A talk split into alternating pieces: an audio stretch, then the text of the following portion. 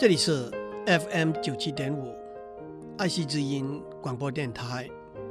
您所收听的是《我爱谈天，你爱笑》，我是刘总郎。人类有五个重要的感觉，那就是视觉、听觉、触觉、嗅觉和味觉。在生理学上，感觉的一般定义是接受外界的刺激的能力，像光线、图像、声音、皮肤感受到的压力，例如轻轻的摸、用力的按、花的香味、垃圾的臭味、甜酸苦辣，都是外界的刺激。这些不同的刺激被接受之后，会送到我们的大脑皮层 （cerebral cortex） 不同的部分来做分析。味觉和嗅觉可以说是化学的感觉。人的舌头和口腔有大约一万个味蕾，这些味蕾大概。每隔两个礼拜会更新一次，但是有些年纪大的人味蕾没有被更新，剩下来可能只有五千多个。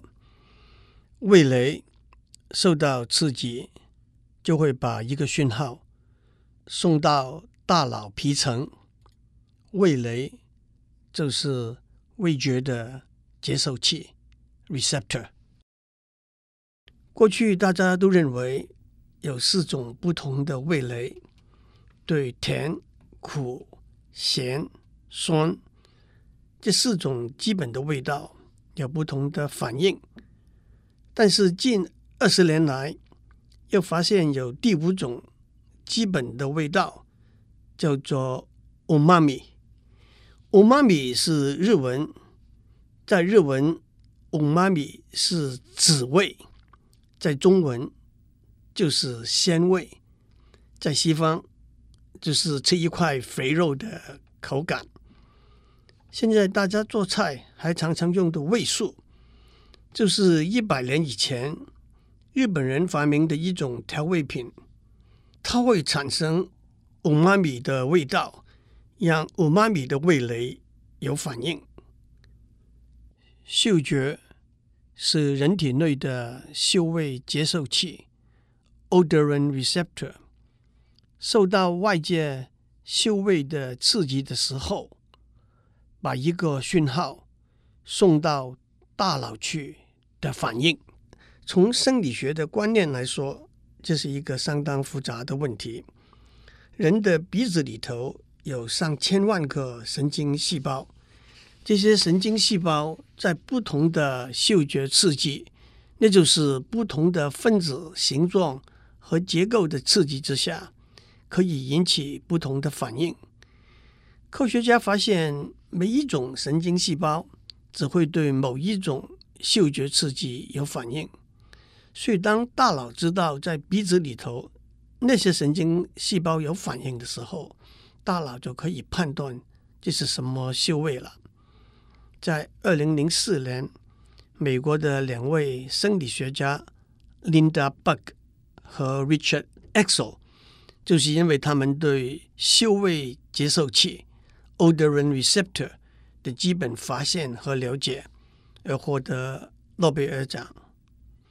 我们说味觉和嗅觉是化学的感觉，那么触觉。就可以说是机械的感觉。触觉主要是皮肤上面的压力接受器，对外界加在皮肤上面的压力，从轻到重，从紧紧的握手到温柔的抚摸，到感觉到光滑和粗糙的表面等等的反应。至于视觉和听觉，可以说是电的感觉。这怎么说呢？因为我们对视觉和听觉的了解比较深，已经到达可以用外界产生的电的讯号来直接刺激大脑皮层的主管视觉和听觉的部分了？我们眼球后面的视网膜 （retina） 可以说是我们大脑的一部分，它上面大约有一亿三千万个视觉接受器 （retinal receptors）。但是很神妙的，这么多的视觉接受器的反应，在视网膜上经过大量的资料处理，只经过一百多万条视觉神经，就把讯号送到大脑那边了。听觉当然就是耳朵的功能，声波是空气压力的波动，耳朵把空气压力的波动。转变成一连串的脑神经的讯号送到大脑去。大家都知道，耳朵分成三部分：外耳、中耳和内耳。声波经过耳膜和中耳软骨的震动，传送到内耳。内耳有两个功能，一个就是把声波转成脑神经讯号，内耳的一部分叫做耳蜗，那是蜗牛的蜗，因为这一部分的形状像一只蜗牛。耳蜗里头有一万六千个毛细胞 （hair cells）。当毛细胞振动的时候，它会产生脑神经的讯号，把声波的振动转为成脑神经的讯号，传送到。大脑那边去。一九六一年，当时在美国哈佛大学的 George von Bikiese，因为他对内耳的功能，特别是耳蜗里头毛细胞的作用深入了解，获得了诺贝尔奖。内耳还有另外一种功能，那就是帮助我们保持平衡。在这里，我们可以把视觉和听觉做一个比较，在视觉视网膜上面有一亿三千万个视觉接受器，它们把光的讯号转变成脑神经讯号。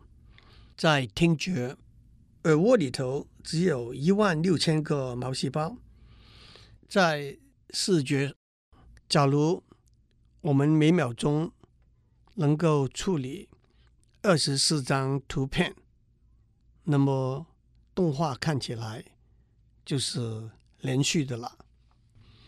但是声波的振动可以高达每秒两万次，而我们的毛细胞还是可以反应得过来。当然，人类有两只耳朵，用来辨别声音来的方向。让我讲一个笑话：老师问一个小朋友。假如我把你左边的耳朵割掉，后果是什么呢？小朋友说：“那我就听不到左边来的声音了。”假如我把你右边的耳朵割掉了，小朋友说：“那我就听不到右边来的声音了。”假如我把你两边的耳朵都割掉了，小朋友说：“那我什么都看不见了。”老师问：“为什么？”小朋友说：“因为我没有办法。”戴上我的眼镜啊！让我还得交代一下，站在生理学的观点，感觉的定义是并不清楚的，所以到底人类有多少种不同的感觉，还是有争议讨论的空间。譬如说，人的味蕾可以分辨甜、酸、咸、苦和鲜味，那也可以看成。五种不同的感觉，还有，当我们看一张图片的时候，辨别深度的能力 （depth perception） 是视觉的一部分吗？还是另外的一种感觉？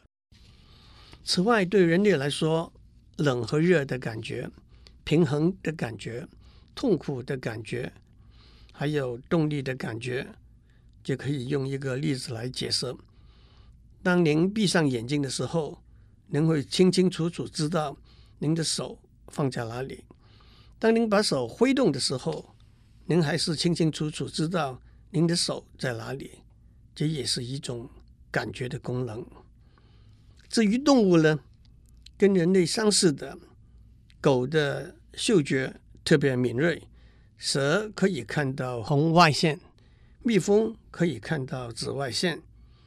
至于跟人类不同的呢，有些鱼，例如鲨鱼，可以感觉到电场；有些鸟可以感觉到磁场的变化；蝙蝠可以利用回音的原理来定位，都是些有趣的例子。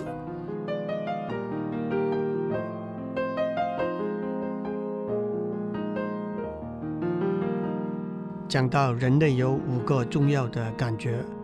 视觉、听觉、触觉、嗅觉和味觉，我们也讲到，在生理学上神妙的功能，怎么样把外界的刺激通过接受转换的功能送到大脑，再由大脑做判断和反应。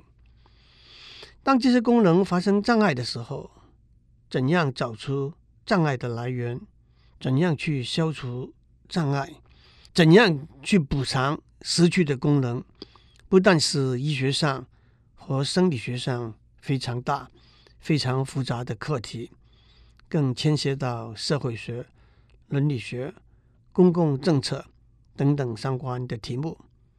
当然，我只想找两个大家已经相当熟悉的例子来指出。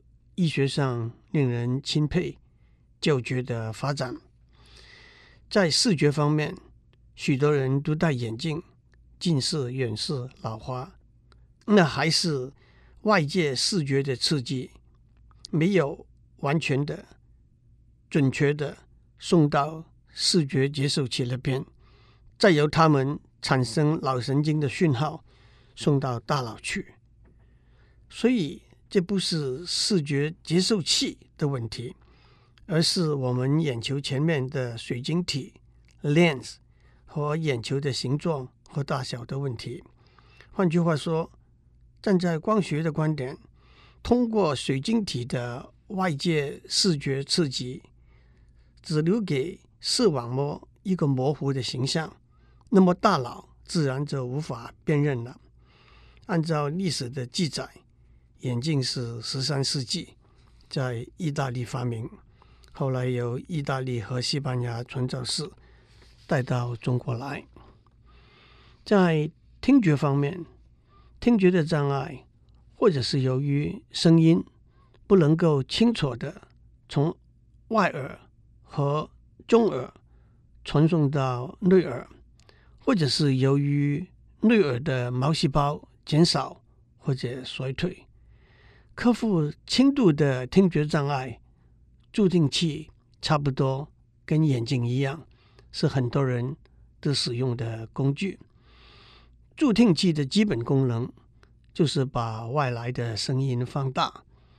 随着微电子工程的发展，助听器不但是做得越来越小，而且也增加了很多调整的功能。譬如说，不同的人。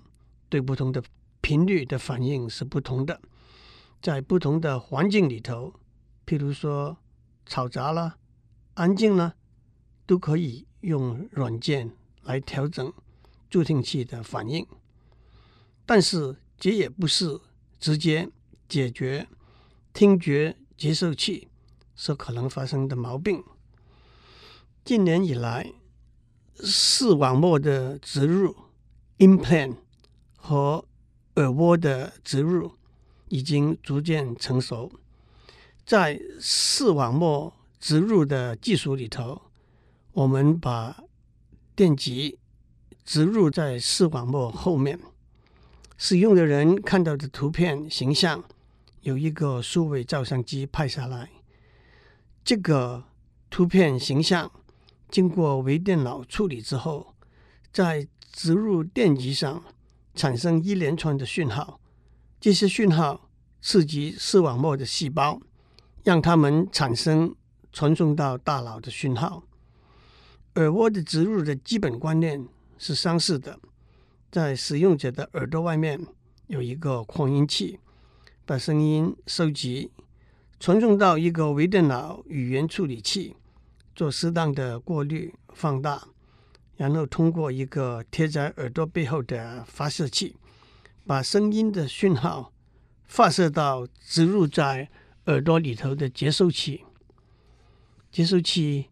把声音的讯号转变成电的讯号，送到植入在耳蜗的二十四个电极，然后再把这些讯号直接送到大脑去。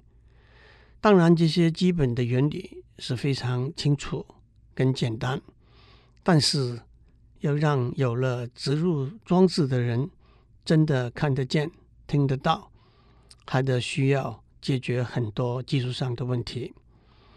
其实引起我今天讲感觉这个题目的原因，是我去年看到的一篇文章。作者描写他有一个十六个电极的耳蜗植入，他能够听到语言，但是听不到好的音乐。后来他发现，改进微电脑语言处理器的软体，可以让他听到很好的音乐。这位作者的结语是。我的朋友们的耳朵会随着时间而衰退，而我的耳朵却会越来越好。今天我们从纯粹的医学、生理学的观点，谈到现代科学怎样帮助在视觉、听觉、触觉、味觉、嗅觉上面，跟一般人有差异的人。怎样去适应一个由一般人建立起来的生活环境？当我用“障碍”这个词的时候，那并不代表那是缺陷，那是不正常。只不过因为大家共同建立的生活环境里头，并没有把他们的需要、他们的生活方式考虑在里头，所以他们必须多花一点力气，我们也必须一起多花一点力气。克服这些不同的地方，让他们可以百分之一百参与我们共同的生活方式。诸位有没有想过，假如有一天全世界的人都失掉了视觉，这个世界会变得怎么样了？我相信这个世界一定还是一样美好。我们的耳朵可以更清楚的听到、欣赏。好的音乐，享受美丽的诗词的朗诵。我们在郊外有鸟语，有花香。我们不必再看网络上传来的上千上万的 email，电脑会念给我们听。双手的接触和拥抱，传达的是心灵上的接触和拥抱。当您想要安静独处的时候，您会有一个更安静、更能独处的环境。更何况，我们不再要用电灯了，那就省下来很多能源。最后，让我为大家举两个有名的例子：音乐史上最伟大的作曲家之一贝多芬，他二十多岁的时候开始渐渐失去他的听觉，他有严重的耳鸣。让他无法欣赏音乐，他甚至避免跟别人交谈，但是他继续写出伟大的作品。一个动人的故事是，当他的第九交响乐第一次公开演出的时候，他站在乐队前面指挥。音乐结束的时候，台下掌声雷鸣，但是他完全听不到。当他转身过来，看到观众对他的音乐的反应，他流下泪来了。对于一个作曲家而言，没有办法听到自己写的音乐，似乎是一项不可超越的障碍。但是贝多芬超越了这个障碍。这是贝多芬年轻的时候。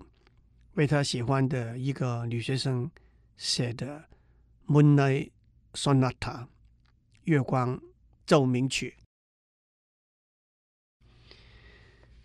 Helen Keller 是美国的一位作家、教育家。他十九个月的时候，一场大病让他失去视觉和听觉。他不但学会讲话、读书，除了英文之外，还能够读法文、德文、希腊文和拉丁文。他后来成为一位非常有名的作家。他是一个和平运动推动者，争取女性投票的权益，支持生育节制，支持劳工运动。Helen Keller 说过：“The best and most beautiful thing in the world cannot be seen or even touched. They must be felt with the heart.” 世界上最美丽的东西不能够看得到、摸得着，而必须有心灵来感受。今天我们讲了很多感觉和大脑的互动，其实我们也更应该讲感觉和心的互动，用我们的心去看、去听、去闻、去尝和去摸。那么，我们看到、听到、闻到、尝到、摸到的，才是最美丽的东西。祝您有个平安的一天。